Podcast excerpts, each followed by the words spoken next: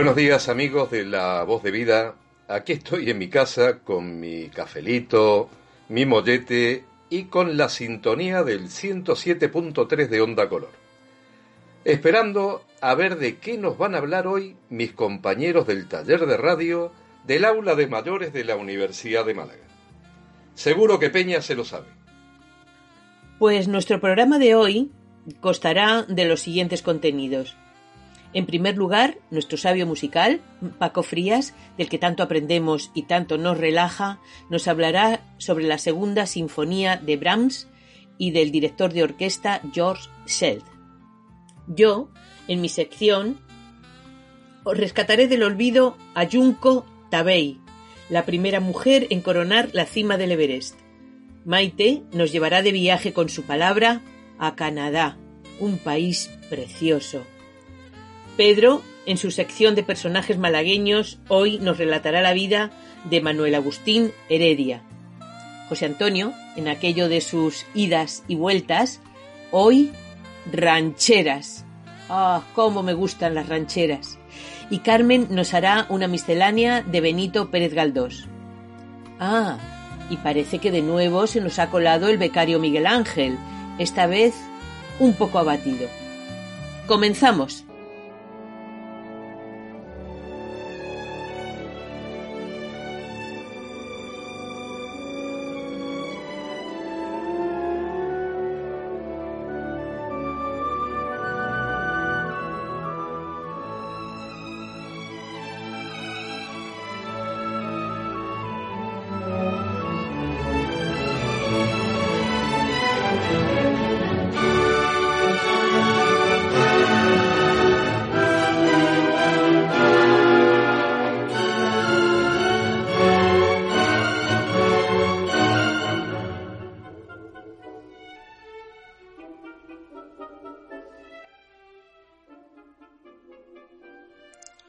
En noviembre de 1876 pudo por fin Johannes Brahms estrenar su primera sinfonía.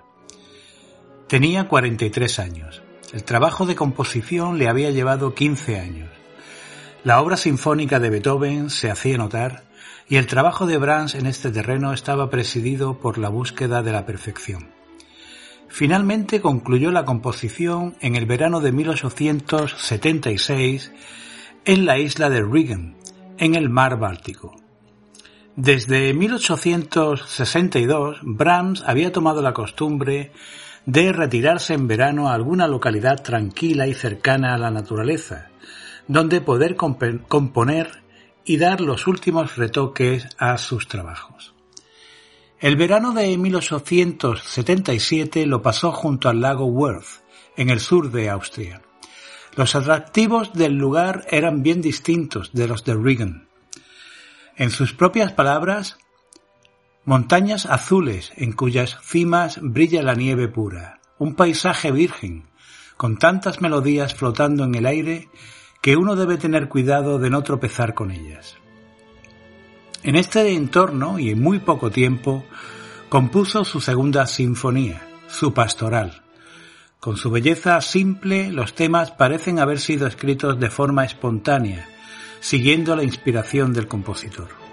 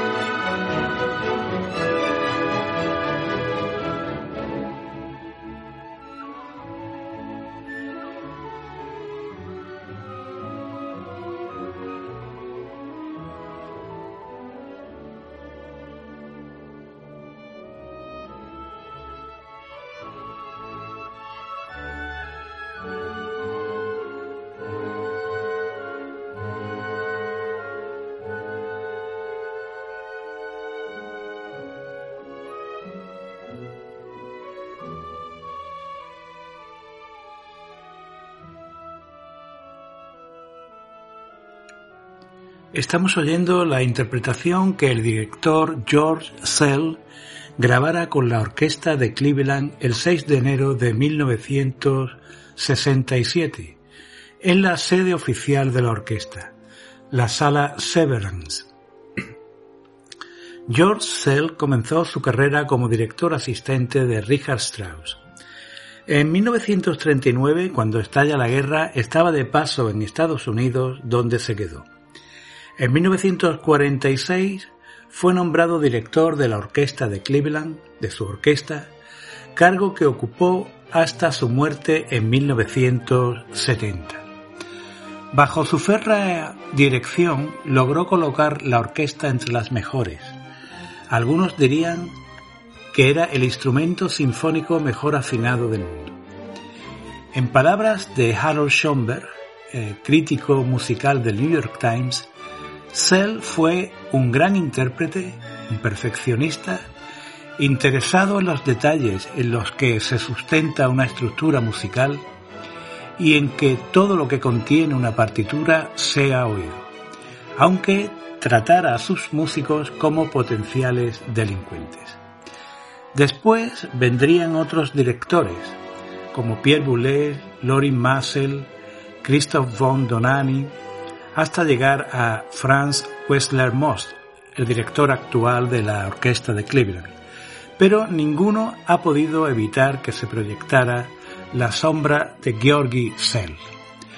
Oiremos ahora desde el comienzo y hasta que tengamos tiempo este primer movimiento de la segunda sinfonía de Brahms.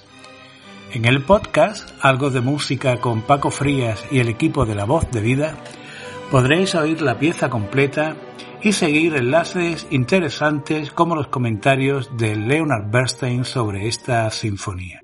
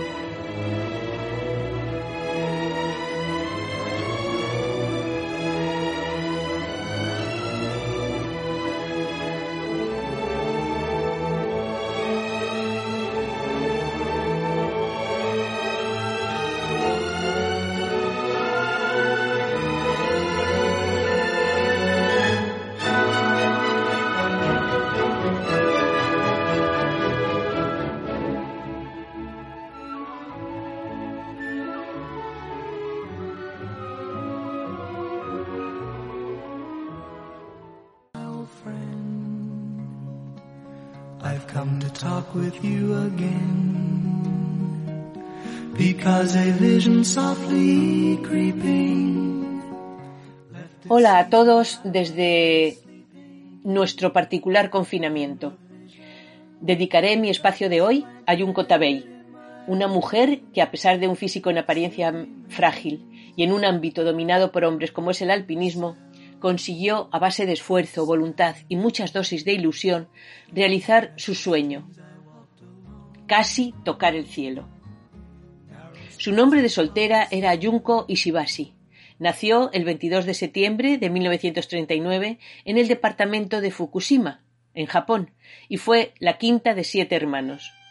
Se enamoró de la montaña durante una excursión que a la edad de diez años hizo con su colegio, al monte Nasu, en el norte de Japón.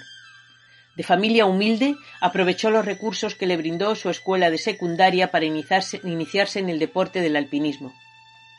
Estudió en la Universidad para Mujeres de Showa. En esos años la enseñanza superior en Japón estaba enfocada fundamentalmente a los varones y padeció cierta discriminación entre sus compañeras por culpa de su acento de Fukushima, ya que la mayoría de ellas provenía de ciudades grandes. Durante su periodo en la universidad se inscribió en un club de montañismo, donde no fue bien aceptada. La mayoría de los escaladores no la querían en sus equipos.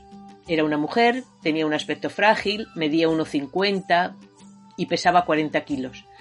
Pero su voluntad era muy fuerte, así que después de graduarse en literatura inglesa y americana, fundó el Ladies Climbing Club, o sea, el club de alpinismo de mujeres cuyo propósito fue crear expediciones al extranjero por ellas mismas y no formando parte de expediciones con hombres.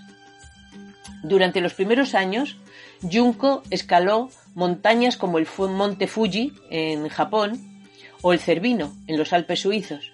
En 1965 se casó con un escalador, Masanobu Tabei, de quien tomó el apellido y con quien tuvo dos hijos.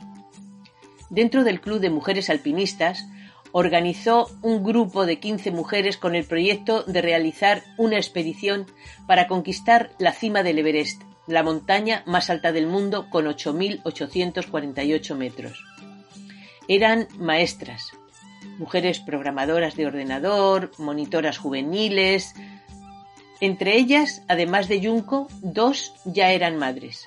Durante mucho tiempo se dedicó a buscar patrocinadores, cosa que no le fue nada fácil al final, gracias a un periódico, a la televisión nipona, a la contribución de cada una de las que componían el equipo con una cantidad similar al salario medio del país y a algunas ideas muy imaginativas de ahorro, como confeccionar bolsas y guantes impermeables con materiales reciclados de asientos de automóviles, comprar plumón de oca y hacerse ellas mismas los sacos de dormir y recolectar comida envasada, consiguieron llegar a Kathmandú a principios del año 1975.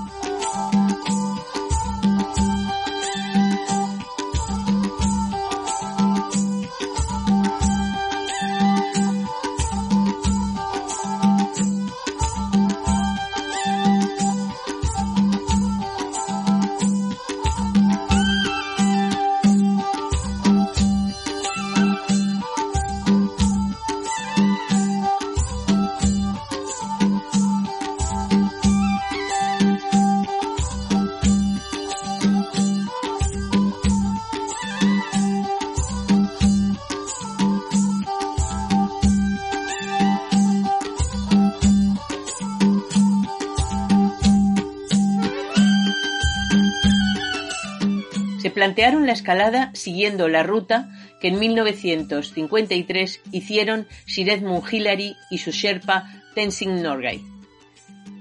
El 4 de mayo habían establecido su campamento número 2 a 6.300 metros de altura. Durante la noche se produjo una avalancha de nieve y la tienda de Junco quedó sepultada con ella y cinco compañeras más. Fue rescatada por un Sherpa sin conocimiento no hubo desgracias, pero el equipo quiso suspender la escalada. Pero Junko, a pesar de que durante dos días tuvo dificultades para andar, no estaba dispuesta a renunciar a su sueño. Así que junto con su Sherpa continuó el ascenso en solitario y el día 16 de mayo llegaron a la cima. Era la persona número 36 que lo conseguía y la primera mujer en pisar la cima del Everest, tenía 35 años y una hija de tres. Esta hazaña supuso para Junco una fama inesperada que empezó a exigirle peajes que no le gustaban. Así que decidió dejar la montaña por un tiempo y dedicarse a su familia. Volvió a ser madre, esta vez de un niño, y hasta 1981 no volvió a escalar. A partir de ese momento se dedicó a conseguir la cima de las siete cumbres, que se denomina así a las más altas montañas de los seis continentes, más la más alta de Norteamérica. Hecho que consiguió, por supuesto. En 1996 volvió al Himalaya y escaló el monte Choyu de 8.201 metros, el día antes de cumplir los 57 años. Este hecho la convirtió en la mujer de más edad en coronar un 8000. En el año 2000 completó sus estudios de posgrado en la Universidad de Kyushu, dedicándose a la investigación sobre la degradación ambiental del Everest, causada por los desechos que dejan los grupos de escaladores.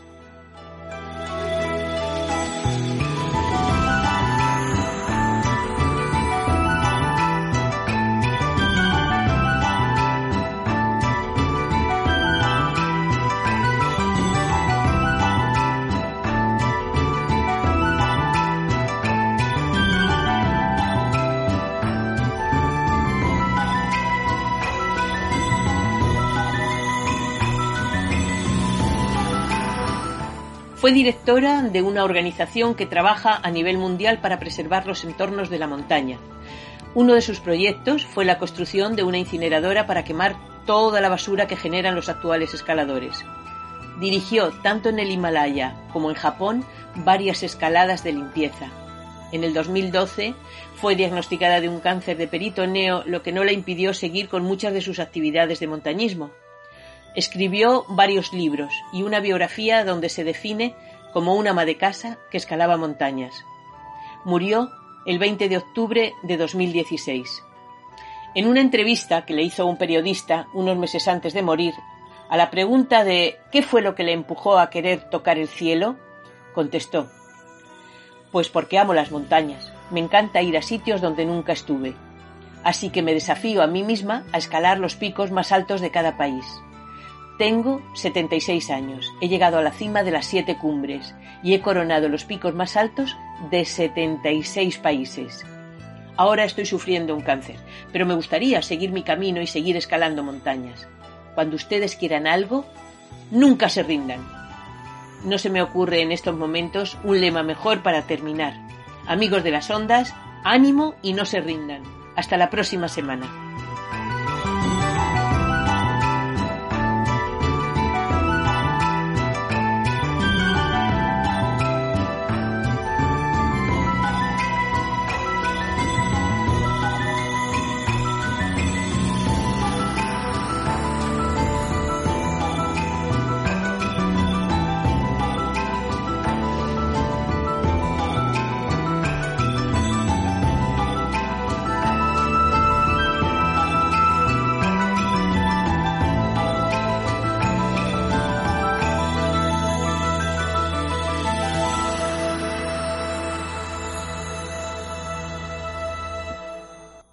Viaje con nosotros si quiere gozar.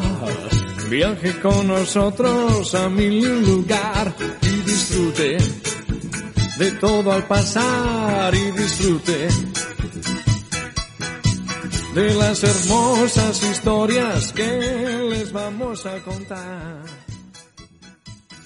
Buenos días amigos. Continuamos con el encarcelamiento. Hoy es el día 37 en el que empezó para mí la reclusión.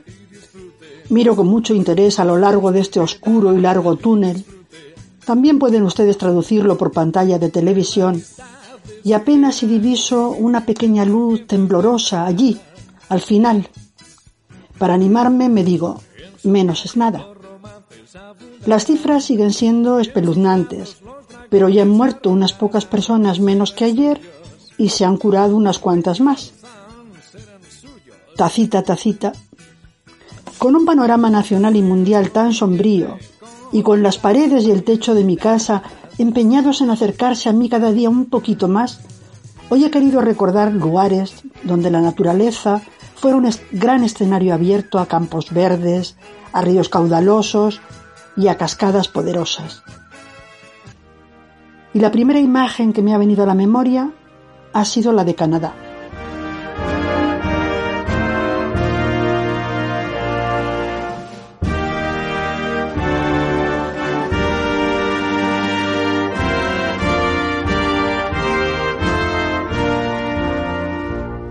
Canadá es un país norteamericano inmenso. Es frontera con Estados Unidos y llega hasta el Círculo Polar Ártico. Los idiomas que se hablan en él son el francés y el inglés. Está considerado como el país con mejor calidad de vida del mundo. Tiene una extensión enorme y la naturaleza es su mayor capital. Cuenta con 20 parques naturales de gran belleza y ríos y cascadas espectaculares. Las cataratas del Niágara son su mejor ejemplo. Entre los muchos árboles de los que disfruta, el que más me gusta a mí especialmente es el arce. La hoja de este árbol precisamente ocupa el centro de la bandera del país. Es una delicia sentarse en uno de sus muchos parques y contemplar el colorido de sus hojas, que va desde el rojo hasta el bronce. En otoño, el espectáculo de color que ofrecen me dicen que es algo maravilloso. El carácter del canadiense es muy abierto y cordial. Es amigo de divertirse en general y en particular en las ciudades de habla francesa, como Montreal y Quebec.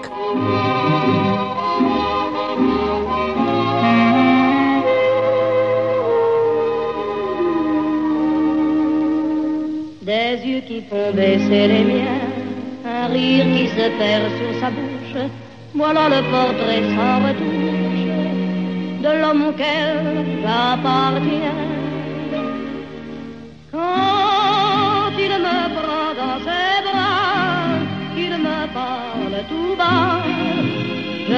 La vie en rose.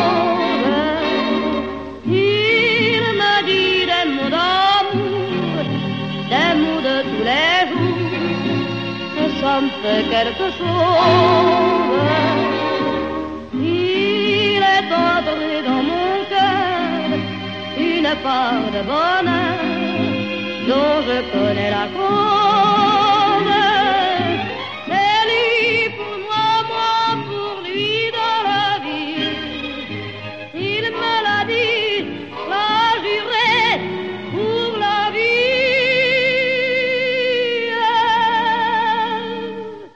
Espíritu europeo tan francés es un modo de entender la vida. Hay un dicho gracioso que les define. Un canadiense es alguien que sabe hacer el amor en una canoa. Bueno, y ahora trataré de acercarles en un principio a Montreal o Mongoyal, que es un nombre de origen y que fue fundada por los franceses en el año 1642. Montreal es la primera capital cultural de Canadá y la segunda en orden de importancia. Está situada en una isla en el río San Lorenzo, un río que por su anchura más parece un mar. En realidad, Montreal está formada por un conjunto de distritos que fueron en su día ciudades independientes y que terminaron por agruparse. Quizá lo más singular de esta ciudad es la Montreal subterránea, una red de 30 kilómetros de túneles bajo tierra. Es el complejo subterráneo más grande del mundo. En invierno, con temperaturas de muchos grados bajo cero, tiene que ser un alivio caminar por ella. La recorren establecimientos y tiendas de todo tipo, bares, restaurantes, cines, y desde el subsuelo se puede acceder hasta los pisos superiores. En el viejo Montreal se encuentra la Plaza de Armas, que es un pequeño parque alrededor del cual se sitúan la Catedral de Notre Dame, la sede del Banco Nacional y el Hotel Plaza de Armas. Muy cerca de allí puede uno llegar hasta el viejo puerto, un lugar lleno de modernos restaurantes, parques de tirolesas que parecen barcos piratas. Allí se respira un ambiente atractivo y lleno de encanto. El exterior de la Basílica de Notre Dame es una copia de la de París. Sin embargo, su interior, que es neogótico, resulta mucho más luminoso y de una belleza que a mí me impresionó. Otra basílica a visitar es el Oratorio de San José, que es un lugar de culto para los canadienses. Tiene una hermosa, una hermosa cúpula de tonos verdosos que es una de las más altas del mundo. La historia de esta basílica es muy peculiar. Fue fundada por San André Besset, un monje que siempre pedía la intercesión de San José de Nazaret para la curación de los enfermos y de los inválidos. En la iglesia hay una zona con cientos de muletas que se dice abandonaron allí los cojos que se curaron. Estos milagros, si existieron, convirtieron al monje André en santo. El biodomo es otro de los atractivos de esta ciudad. Es uno de los jardines botánicos más grandes del mundo. Cuenta con la flora y la fauna de cuatro ecosistemas, desde la zona tropical recreada con un microclima húmedo y caluroso hasta la helada zona antártica en la que sobreviven los pingüinos. Es una visita que el que vaya a Montreal no debe de perderse. La torre inclinada de Montreal está situada en el Parque Olímpico y es la torre inclinada más alta del mundo. Perdonen que les insista tanto en lo más grande del mundo y lo más alto del mundo, pero es que en este país es así, ocurre así. Como les decía, es la más alta del mundo y tiene una elevación de 145 metros y un ángulo de 45 grados. Este parque es una construcción arquitectónica, como les diría, de aspecto futurista, pero a mí el conjunto me causó una impresión de frialdad y de distanciamiento. Cuando los espacios son tan enormes, siempre dan sensación de lejanía.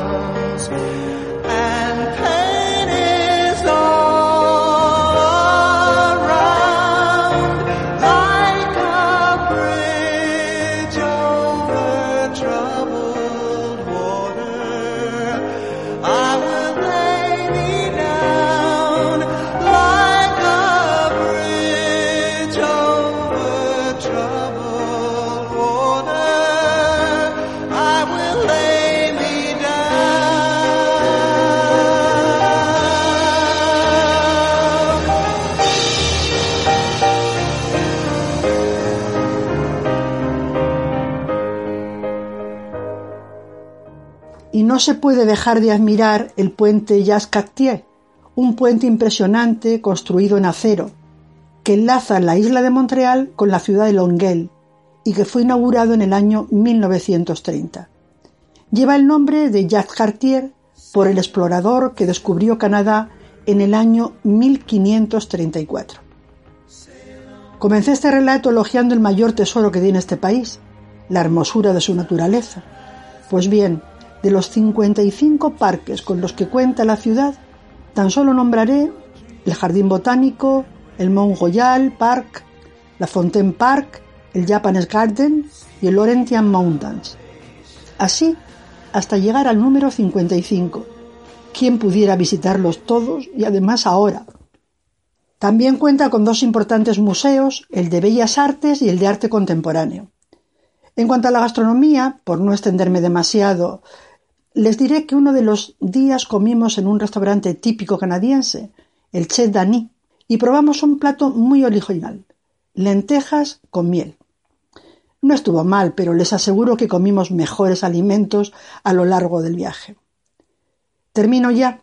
Quería haberles llevado a Quebec, pero hoy no dispongo del tiempo suficiente. Tendremos que dejarlo para otro día. Les prometo que les hablaré de esta ciudad y otras muy importantes de este país, como Ottawa y Toronto. Sé que les ha de gustar el recorrido. Me despido de ustedes por hoy. Solamente les ruego que escuchen la radio y así no se aburrirán y que se cuiden mucho. Hasta el próximo día. Gracias.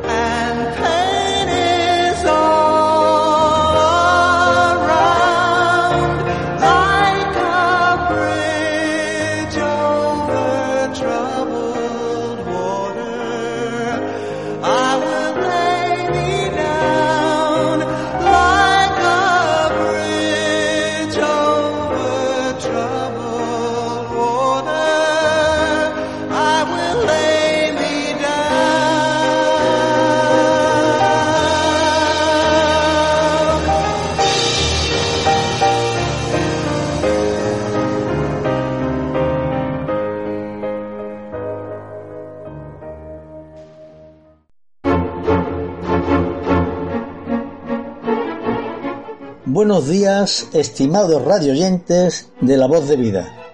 Después de las vacaciones de Semana Santa, por cierto, ¿qué tal estamos? Ya va quedando menos, así que paciencia.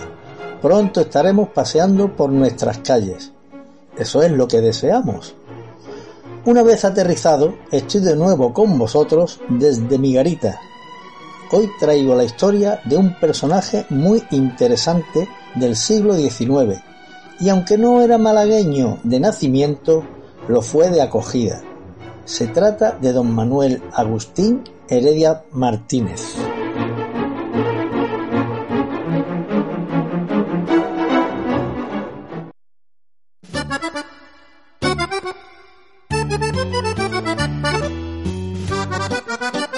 Nació Agustín en Rabanera de Cameros, un pueblecito de Logroño, el día 4 de mayo de 1786. A la edad de 15 años quedó huérfano y decidió, probablemente llamado por paisanos que vivían en Málaga, decidió venirse al sur. Arribó en Vélez Málaga y entró como aprendiz de dependiente en un comercio donde trabaja a cambio de hospedaje y unas pocas monedas los domingos para sus gastos. Después de dos años trabajando en aquel negocio, viene a Málaga donde con otros dos socios funda su primera compañía mercantil.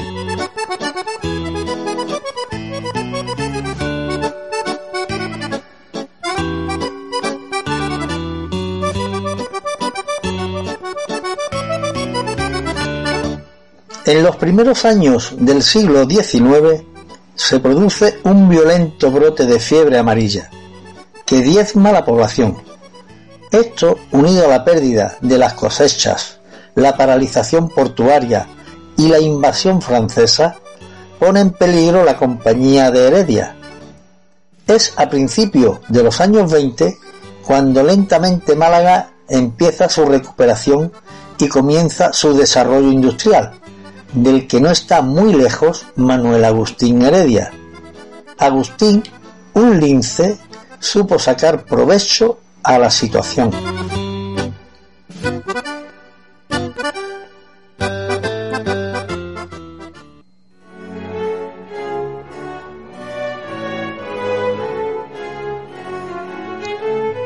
Gracias a la Guerra de la Independencia y a la ayuda que le prestó el general Ballesteros con los permisos para el comercio a gran escala de exportación de productos minerales y agrícolas y de importación de manufacturas y coloniales.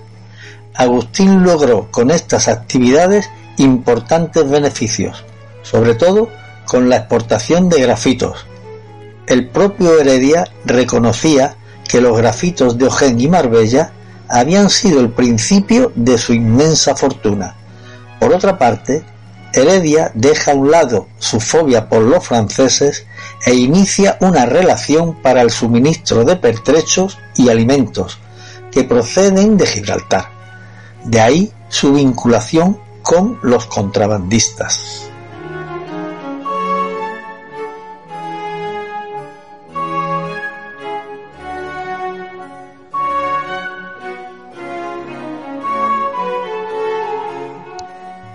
Sus deberes comerciales y patrióticos estaban a salvo para Agustín.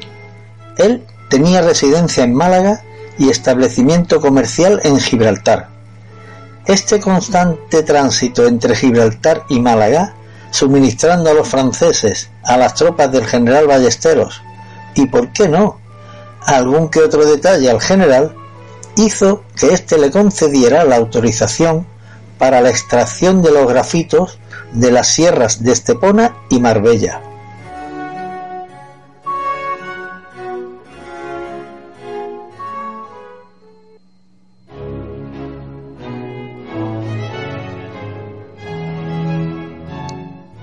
En la primera década del 19, Heredia crea sociedades en Vélez Málaga y Gibraltar, negocios dedicados a los frutos secos y vinos. En esta situación de poderío económico, para Agustín quedan abiertas las tertulias del salón de don Tomás Livermore Paje, donde conoce a la segunda hija del anfitrión, Isabel, con la que contrae matrimonio el 12 de abril de 1813 en la iglesia de Santiago.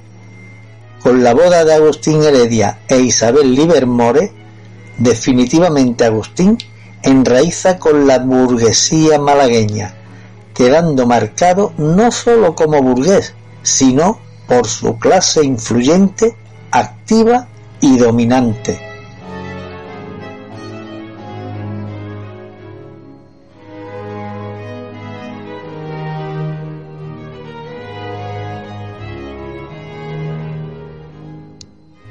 Ya casado con Isabel Livermore, Agustín, caminando en solitario con sus negocios y emparentado con una de las familias más influyentes de la sociedad malagueña, Heredia se dedica a fondo en sus negocios.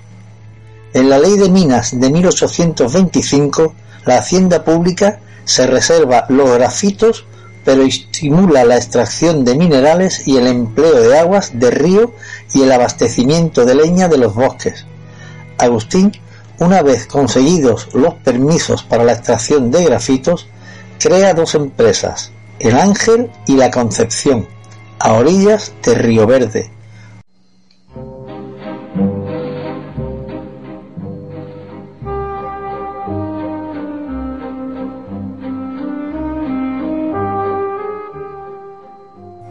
Con estas dos nuevas sociedades y con los derechos adquiridos para la extracción de minerales, compra al irlandés Ochea el martinete construido casi a pie de mina e inicia la actividad en las ferrerías donde trabajaban cientos de hombres, muchos de ellos eran gitanos, y los envió a Inglaterra para aprender el arte de la laminación del hierro, preparándolos para la nueva fundición, la Constancia, que estaba ubicada en la zona de Welling, cerca de las playas de San Andrés. Hay una historia que puede ser real o solamente una anécdota. Como ninguno de los gitanos que iban a ser enviados a Inglaterra no tenían documentos, Agustín lo solucionó dando a cada uno de ellos su apellido. Muchos de los descendientes de estos gitanos presumen de ser parientes de don Manuel Agustín Heredia.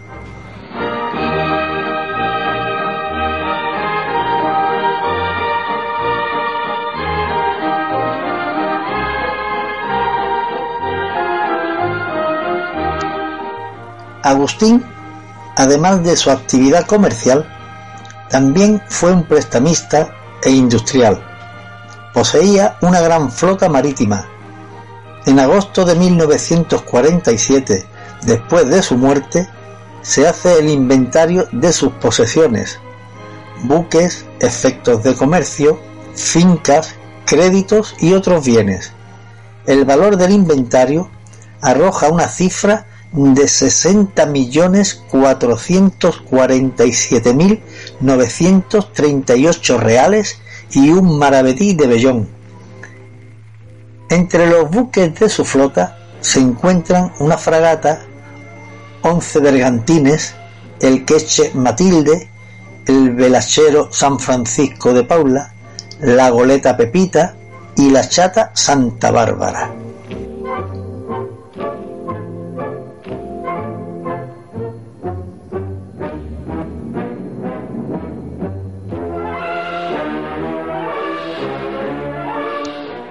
Heredia fue un importante hombre de negocios incorporado en cuerpo y alma en la sociedad malagueña, haciendo de Málaga una de las primeras de España en fundiciones.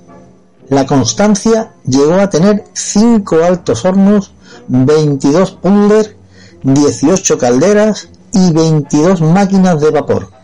Daba empleo a más de 2.500 hombres. También en la fabricación de tejidos, Málaga fue la pionera de España en producción. A principios de los años 60 aún trabajaban en la industria malagueña 1.500 personas, la mayoría de ellas mujeres. Agustín Heredia tuvo una visión muy bien definida en el tema comercial y grandes éxitos en sus negocios. Pero hay un hecho que dejó una mancha en su vida. Fue el promotor de la desertización de los montes de Ojén y Marbella por la tala de los árboles para alimentar las calderas de sus ferrerías.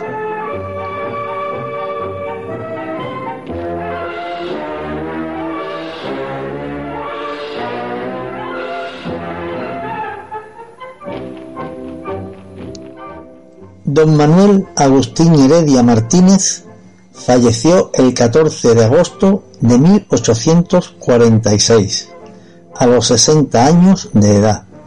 Sus restos fueron inhumados en el cementerio de San Miguel. En la avenida de su nombre se alza una estatua sedente de don Manuel Agustín Heredia Martínez.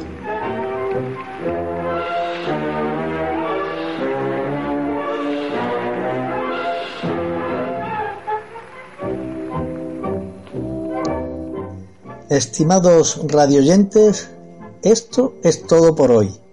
Gracias por su atención y espero haber conseguido hacerles pasar un buen rato con mi narración. Deseo que este encierro al que nos vemos sometidos finalice pronto, sobre todo para los niños. Hasta la próxima, desde la garita. Y recuerden, con vosotros siempre Pedro.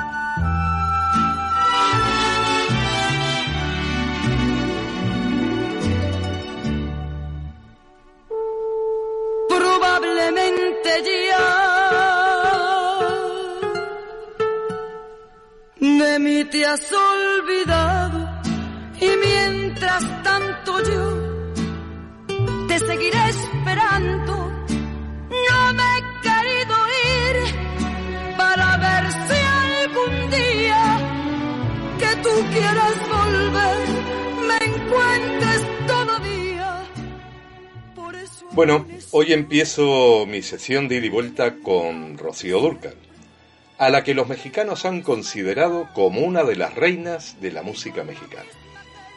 Porque si hablamos de esa música de vuelta que ha calado en el corazón de los españoles, hablamos de las rancheras. Qué buen español en una fiesta y con una copita de más no se ha atrevido a cantar una ranchera.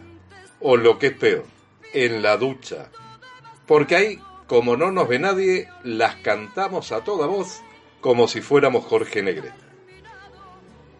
Cuando la ranchera quiera volver, me va a encontrar aquí, como siempre, en el mismo lugar, pero no lamentablemente con la misma gente.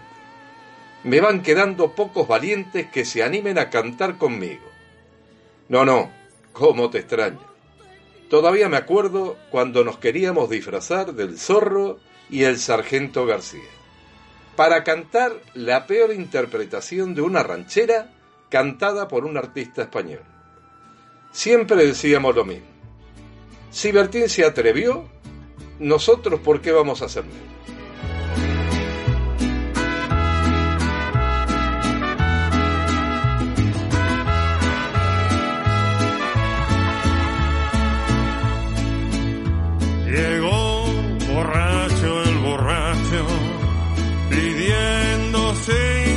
Cinco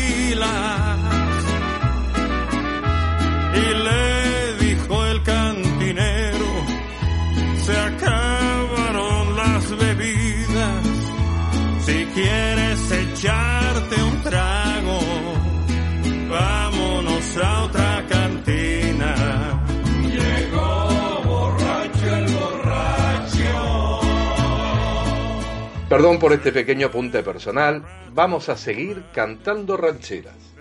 Y como siempre en mi espacio hay un lugar para algún artista malagueño.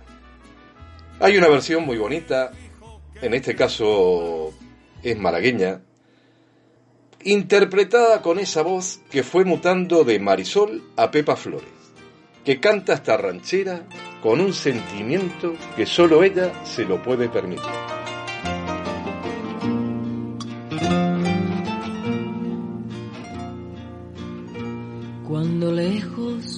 Encuentres de mí, cuando quieras que esté yo contigo, no hallarás ni un recuerdo de mí, y tendrás más amores conmigo. Te lo juro que no volveré, aunque me haga pedazos la vida, una vez con. No volveré aunque me haga pedazos la vida. Pepa, perdóname, pero en estos momentos no estoy de acuerdo contigo. Sí volveré, aunque me haga pedazos la vida, porque tengo unas ganas enormes de volver a las reuniones con mis amigos, de darle un fuerte abrazo a mi familia, de daros un fuerte abrazo a todos en el estudio de La Voz de Vida. Pero además, quiero volver a pasear por esas calles de Málaga, acompañado por todos mis amigos de aquellas tierras del otro lado del océano, que quieren a España como si fuera suya, y que cuando me conecto con ellos por videoconferencia, nos dan abrazos y nos aplauden para transmitirnos fuerza y coraje. Ánimo. Y como le dijo Pepe Mujica, el expresidente de Uruguay, el otro día a Jordi Évole, nosotros también somos parte de ustedes. Gracias, Pepe. Ando borracho, ando tomando, porque el destino cambió mi suerte. la calentano. Ya tu cariño, nada me importa. Mi corazón te olvidó para siempre. Fuiste en mi vida un sentimiento que destrozó toditita mi alma. Quise matarme por tu cariño, pero que viva la Vargas. Porque estás que te vas, y te vas, y te vas, y te vas, y te vas, y te vas, no te Y yo estoy esperando tu amor, esperando tu amor, esperando tu amor, esperando tu olvido. Ando volando bajo, no más porque no me quieres. Y estoy clavado contigo teniendo tantos placeres. Me gusta seguir tus pasos, habiendo tantas mujeres.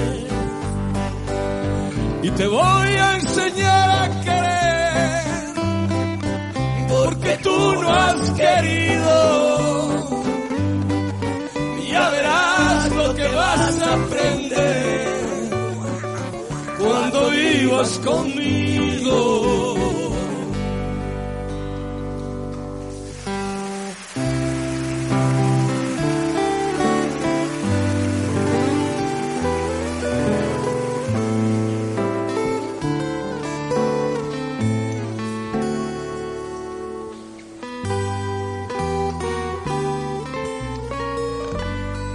Acaba de una vez de un solo golpe. Porque quieres matarme poco a poco.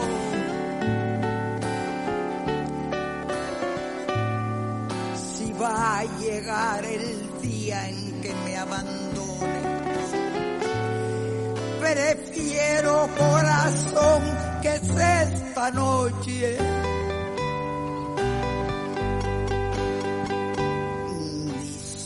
me gustó que te que a tu cruel mi Navidad. En esta canción sí que se ve el sentimiento de mestizaje. La fuerza de una costarricense como Chabela Vargas, la dulzura de una cubana como Lucrecia, la emoción de un andaluz como Sabina y la dinamita en la voz de un asturiano como Víctor Manuel, que le rinden un homenaje a un mexicano, al rey de las rancheras, José Alfredo. Bueno compañeros, llegó la hora de irse. Os deseo a todos vosotros y a los oyentes de Radio Color que ojalá que os vaya bonito. Y como dicen los mexicanos, con esa manera tan especial que tienen de despedirse, nos estamos viendo. Bueno, os dejo. Como ya me tomé mi desayuno, llega la hora de la ducha. Y como no me escucha nadie, me voy a cantar con Enrique Urquijo, Ojalá que te vaya bonito. Ojalá que te vaya bonito. Ojalá que se acaben tus penas. Que te digan que yo ya no existo. Conozcas personas más buenas. Que te den lo que no pude darte. Aunque yo te haya dado de todo. Nunca más volveré a molestarte. Te adoré, te perdí y a ni modo. Cuántas cosas quedaron prendidas hasta dentro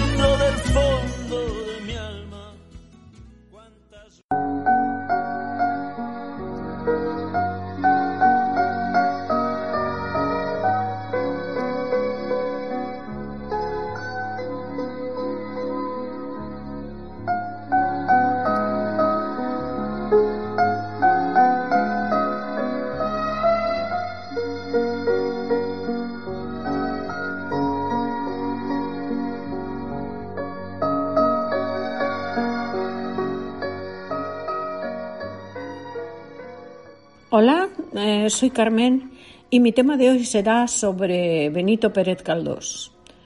No olvidéis que el final de estos días pálidos avanza imparable hacia la libertad soñada.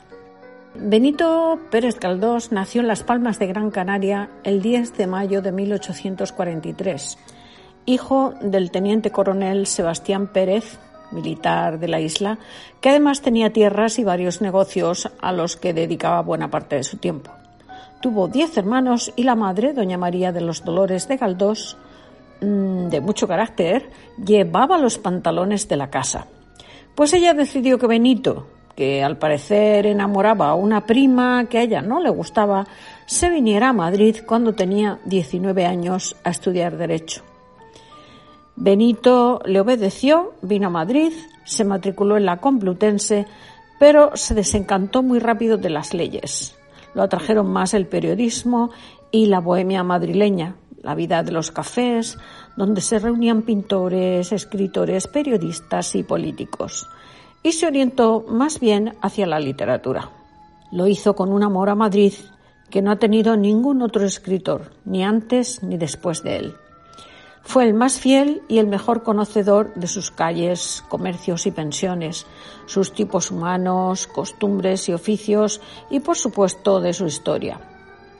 Representante de la novela realista española del siglo XIX, académico de la Real Academia desde 1897 y nominado al Premio Nobel en 1912. En 1833 inicia la publicación de la primera serie de los episodios nacionales con Trafalgar.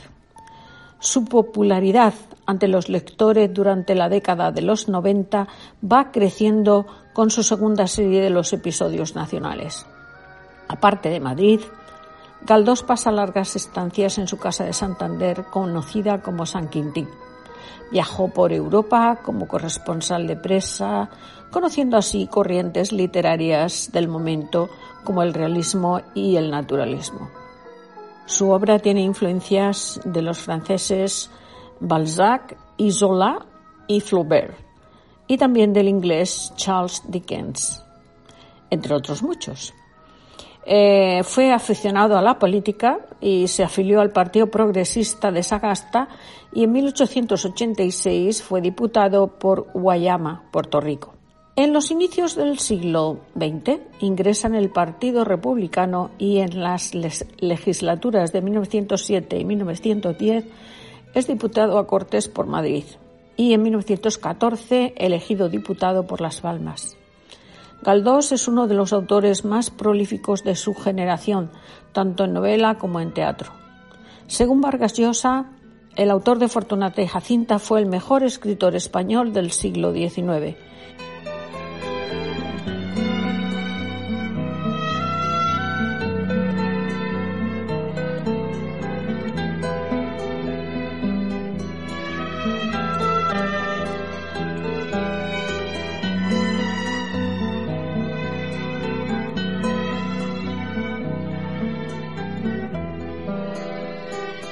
era un hombre civil y liberal que al narrar un periodo neurálgico de la historia de España se esforzó por hacerlo con imparcialidad.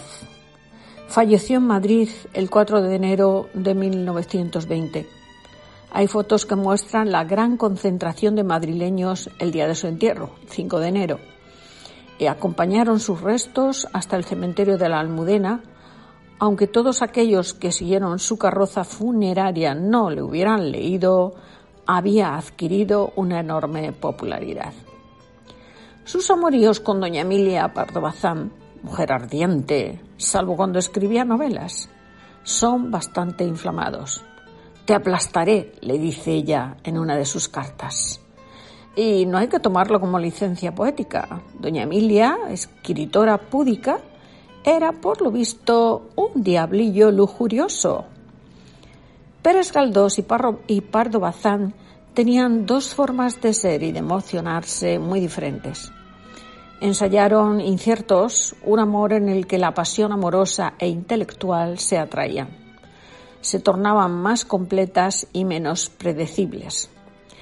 Doña Emilia calificó aquella relación como un amor nervioso y moderno, un amor entre dos autores ya célebres que hablaban de literatura, se leían y contaban los argumentos de sus obras, discutían sobre las revistas donde publicar, de los encargos rentables o no, de otros escritores, también de los arreglos para hacerle a, a el académico, mientras ella forzó a los inmortales a declarar que le cerraban el paso por ser mujer. Lo que sabemos de su amor tiene una sola fuente documental, las cartas de ella, fundamentalmente las escritas entre 1889 y 1891.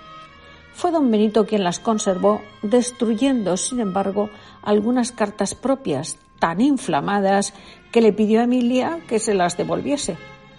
En todo caso, la totalidad de las suyas ha desaparecido. Ella era una católica militante y fue carlista en su juventud. Él era liberal antes de hacerse republicano y anticlerical.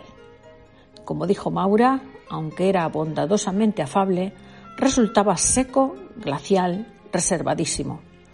Doña Emilia era franca y expansiva, ácida si quería, admiraba la libertad de costumbres de ciertos círculos aristocráticos y le sorprendía que Galdós fuese tan nihilista e insensato cuando escribía y tan sensato, ministerial y burgués en la conversación.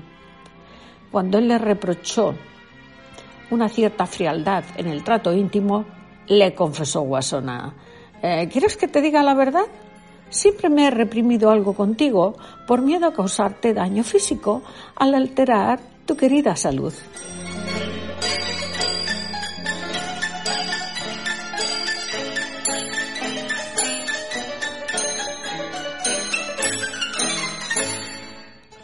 Caldós era alto y espigado, considerado guapo. Pardo Bazán era consciente de que no cumplía los patrones estéticos al uso. Ella sabía que él tenía otras relaciones ocasionales o más asentadas, como la que mantuvo con la modelo Lorenza Cobian. Cuando Galdós le pidió cuentas de los rumores que le habían llegado de su aventura amorosa con José Lázaro Galdiano, Emilia se la confirmó y le pidió perdón. También le recordó lo injusto que resultaba que los hombres esperasen que las mujeres fuesen estatuas de piedra ante cualquier tentación, mientras ellos consideraban normales sus devaneos y le sugería que a nadie humilla lo que hace otro y que solo las acciones de uno honran y avergüenzan. Pardo Bazán y quién sabe si Galdós estaban jugando con algo profundo, histórico, que les distanciaba casi irremediablemente. El sueño de un amor entre iguales que alentó más entre las escritoras que entre los escritores. Fue un amor entre dos autores que hablaban de literatura, se leían y contaban los argumentos de sus obras. Muchas gracias y continuamos con paciencia.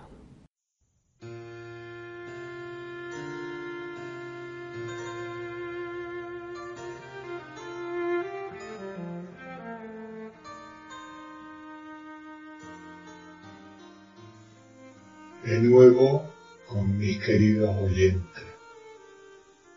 Sean bienvenidos a un programa más de cómo se encuentra nuestro confinado,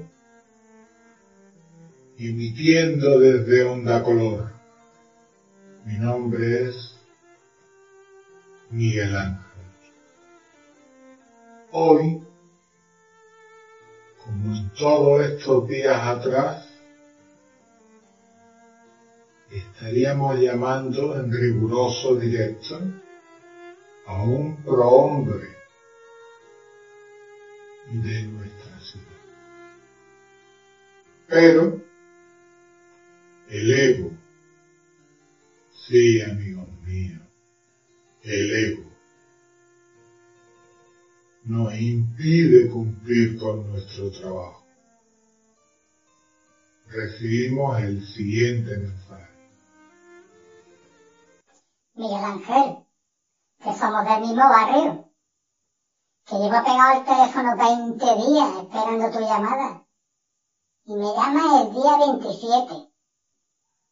¿Qué estabas esperando? ¿Que levantaran el confinamiento? Lo siento mucho. Adiós.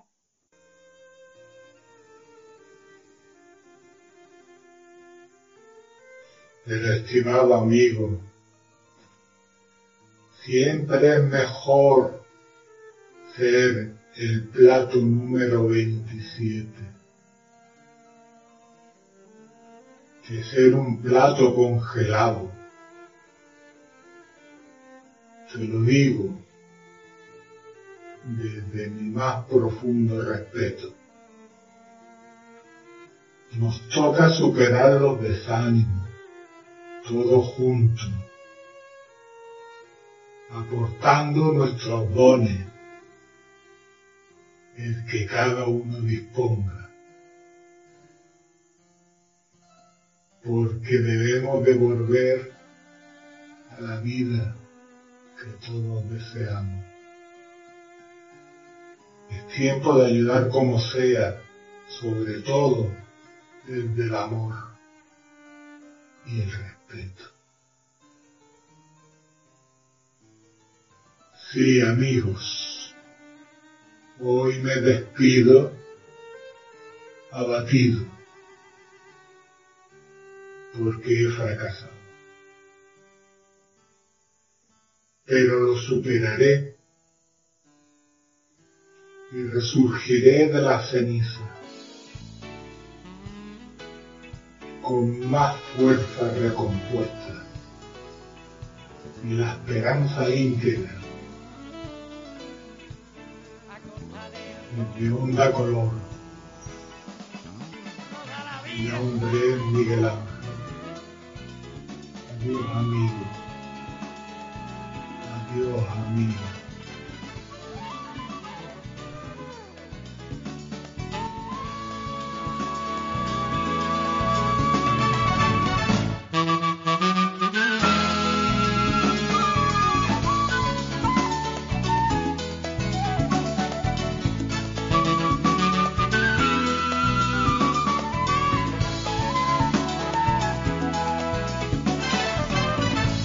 Yo te doy, yo te doy, tú me das.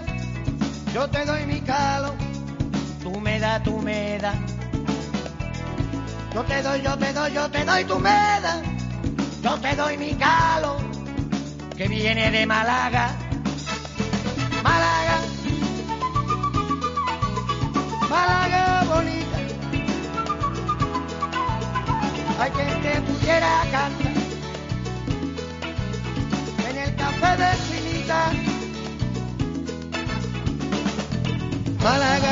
Málaga te